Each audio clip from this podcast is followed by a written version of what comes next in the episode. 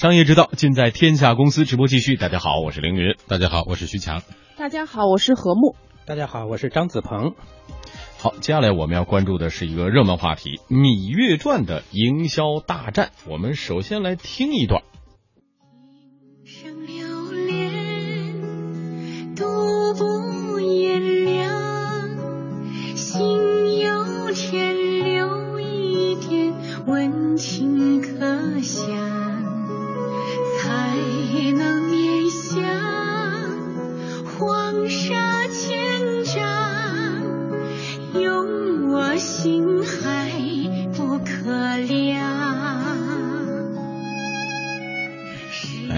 现在听到的呢，正是目前正在热播当中的《芈月传》的片头曲《满月》啊，这部古装大剧正在掀起一波收视热潮。根据全国网收视数据显示呢，十一月三十号开播当晚，东方卫视《芈月传》单集收视率本地收视是破百分之六，全国收视达到了百分之一点八，是今年东方卫视首日收视成绩最好的电视剧。另外呢，像北京卫视《芈月传》的首日播出，同样也是口碑爆棚，收视率高达百分之一点八五七，排在第一位。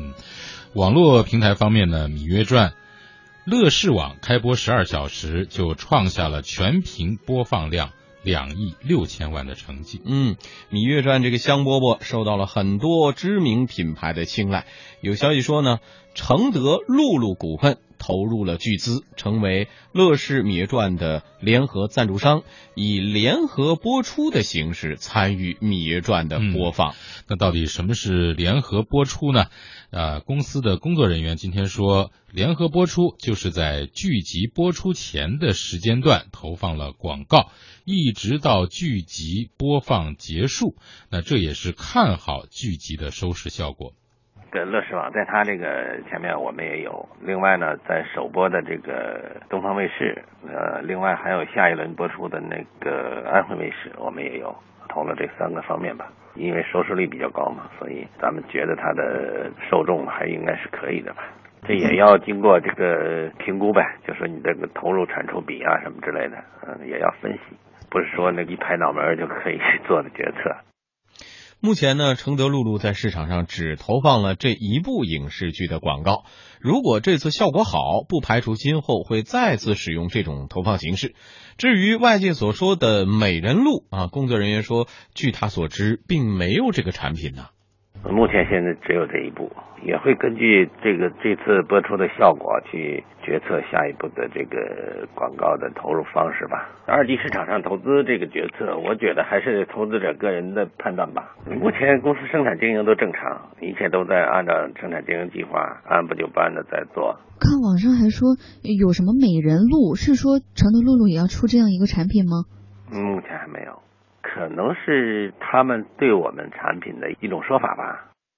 嗯，不知道两位看不看这个《芈月传》上映以来，很多朋友在谈论北北京的这百分之一点八五七中了。我 我等着它全部放完之后，然后再去追它。叫未来的收视率贡献。是想要看回看是吗？它集中看。我对集中可以在网络上点播。嗯嗯啊嗯呃，子鹏呢会看吗？呃，我会看。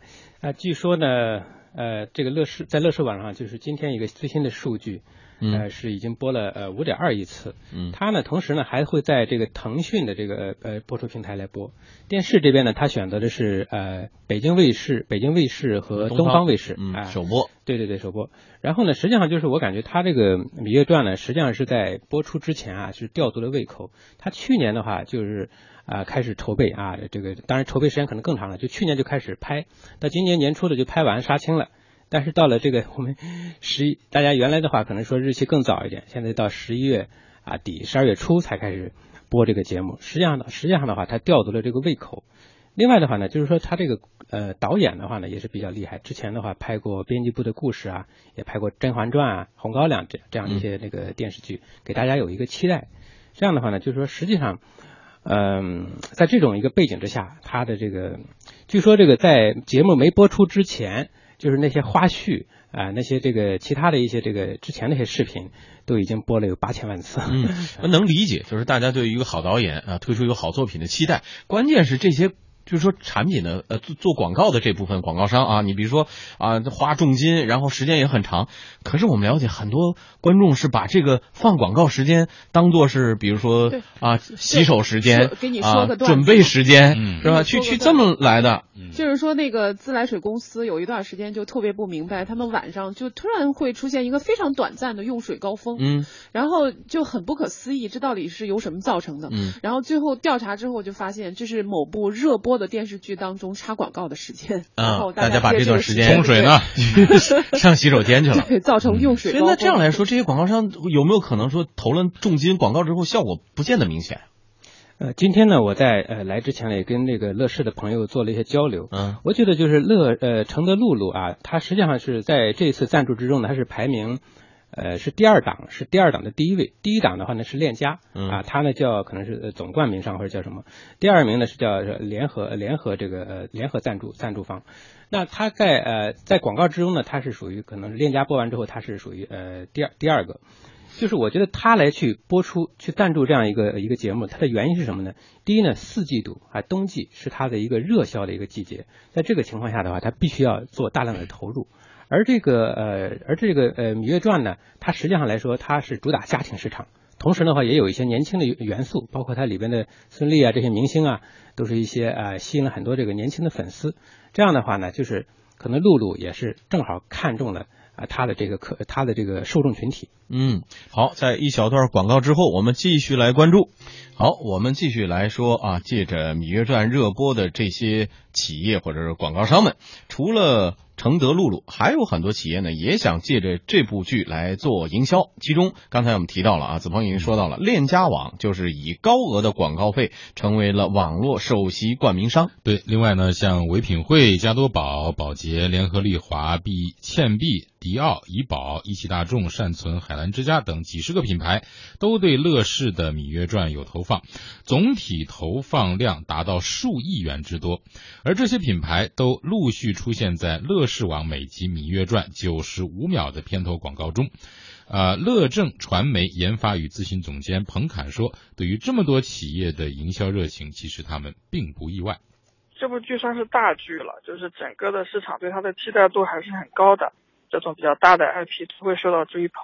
广告有硬广、软广嘛，像这个《芈月传》这个，它不太可能有这种软广的植入嘛，因为它是个古装戏嘛。如果是现代时装戏的话，其实里头的软广是非常非常多的。嗯，对于乐视网来说呢，它旗下的花儿影视是《芈月传》的出品方，乐视本身又是剧集的网络播出平台。在《芈月传》开播很长时间之前呢，乐视网就已经开启大规模宣传，凭借电视剧的幕后花絮啊、预告啊、主题曲 MV 啊等视频内容，在乐视网、乐视超级手机、乐视超级电视等渠道已经斩获了。全频近两亿的播放量，而且呢，借助话题不断的发酵，保保持在观众视野当中的活跃度。乐视乐正传媒的研发与咨询总监彭侃就表示了，说乐视的呃预热营销也是算起来是整个剧集宣传当中非常重要的一环。这也是一个常规的操作方法了。包括《好声音》，你看它一个节目有八个衍生节目，三个在浙江卫视播出，五档在那个腾讯视频，就是它的独播网络平台播，配套的一系列的这种预热的放预告、放花絮。谁说古装戏就就不能可有植植入呢？植入一点都不少。对甄嬛的这个阿胶剧吧，对吧啊我这个很多网友就又是搞笑又是吐槽，所以我也是设想一个桥段啊，比如说呃某一天这个皇上从转到后宫来，然后芈月呢就拿出一个自制的杏仁露，嗯。自制的杏仁露 给皇上喝，皇上喝完龙颜大悦。嗯，杏仁露也是极好的，对。是吧？是不是这意思？可是这种方式，就说，呃，当然了，剧集看完之后，大家很多网友吐槽什么之类的，是不是会这种剧内的植入要比这种硬广来的有效果呢？嗯，我来看的话，我觉得应该是根据各个企业的不同吧。就是呃，对于这个呃露露来说的话，我我分析的话，它有几个点。一个是呢，就是快到呃元旦的时间了哈，然后那个这个时间呢，就是卖货卖的比较多。呃，同时的话呢，对于呃露露来说，她要开拓这个南方市场。这次呢，她没有选择北京卫视，据据说啊，她是选择的是东方卫视来来播出她这个广告。这样的话，她可以在这个地方呢去开拓她的这个市场。其实另外的话，像这种王室戏啊、皇室戏，实际上的话，它呢就是有利于这种品牌的一个提升，是吧？它跟这些皇上啊、跟这些妃子啊在一块儿，这个产品品牌无形中就高大上了，它有一点高大上了。对，第二个的话，还有一点呢，就是说。它这个呃，也这个这种也有点跟国学啊，跟这个传统文化的一个结合，实际上也增加了一个企业的一个品牌的一个内涵。但是呢，我觉得这个也也是比较考验这个企业啊，企业的广告一定要拍得好，不然还是会发生这种啊 这个用水量过大的 情况。当然，而这个是它的片头广告啊。对，当然这个以后这个植入会不会呃量会越来越大，甚至说逐渐超越这种硬广？因为其实刚才咱们没有谈完这个话题，就是硬广的效果其实真的会越来越差。你比如说像和睦，它是通过看回看。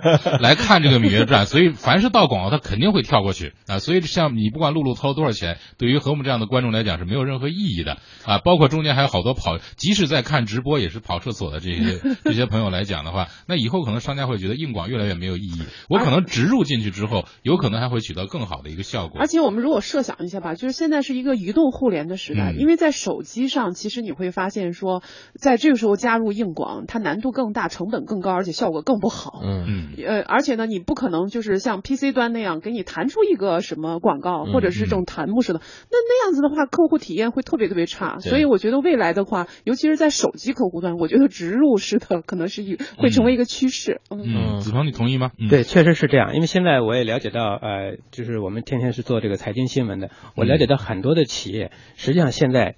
都已经不是说单纯的呃，你有个什么东西，然后我就去投一下广告，而是他在这个片子，在这个剧本，甚至在没做之前，都已经介入到了这个电影电影的这个制作过程之中，对对对，就介入了。所以说就是在各种细节上，在这个哪，包括变形金刚里，我们看到了还有酒是吧？还有汽车的广告，还有奶，说话奶。当然对，当然就是具体合不合适呢，就是众说纷纭了。但是我想的话，就是这种植入到一个情景之中。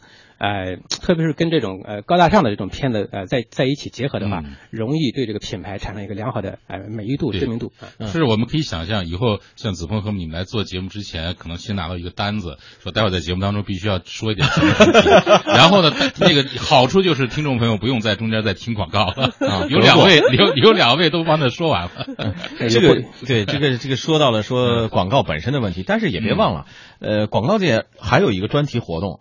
呃，每年是卖票，请观众去花钱看广告。饕餮之夜，北京也举办过啊，全世界也举办过类似的这种广告集锦，非常棒，非常棒，拍的非常引人入胜的广告。那个是你要花钱，对，你要花钱去买票，专门去看那广告的。什么时候如果说硬广，你能拍的这效果，让人说，哎，这剧不怎么样，但是我就喜欢这前面这广告，那真是叫牛了。这个宣传的效果可能要远远超过说你植入也好，你用别的方式来，因为那个是主动选择。我我愿意去看这段。那我们以后可以在广告当中插入电视剧。嗯嗯，实际上的话就是说，现在不是已经有这么做的了吗？对，其实中国的文化呢，就是实际上它的内涵博大精深啊。中国的文化也要走出去。那其实的话，就是广告的制作一定要要精良。我记得在呃九十年代呃末期，那个时候就是美国的大量的这种广告的这种制作啊，这种视频都在影响中国的一些广告制作。到现在的话，我们已经看到这个广告制作的这种播出效果已经是比以前好多了。嗯啊，所以说就是像您说的这种，呃，我觉得可能就是未来的话，就是这种广告的形式也是要多样，跟这种啊电影啊电视剧的这种结合啊，也会更加深入。对，这个哪一天说，哎呀。剧没有赶上，看看广告也是极好的。那天估计观众就该乐了。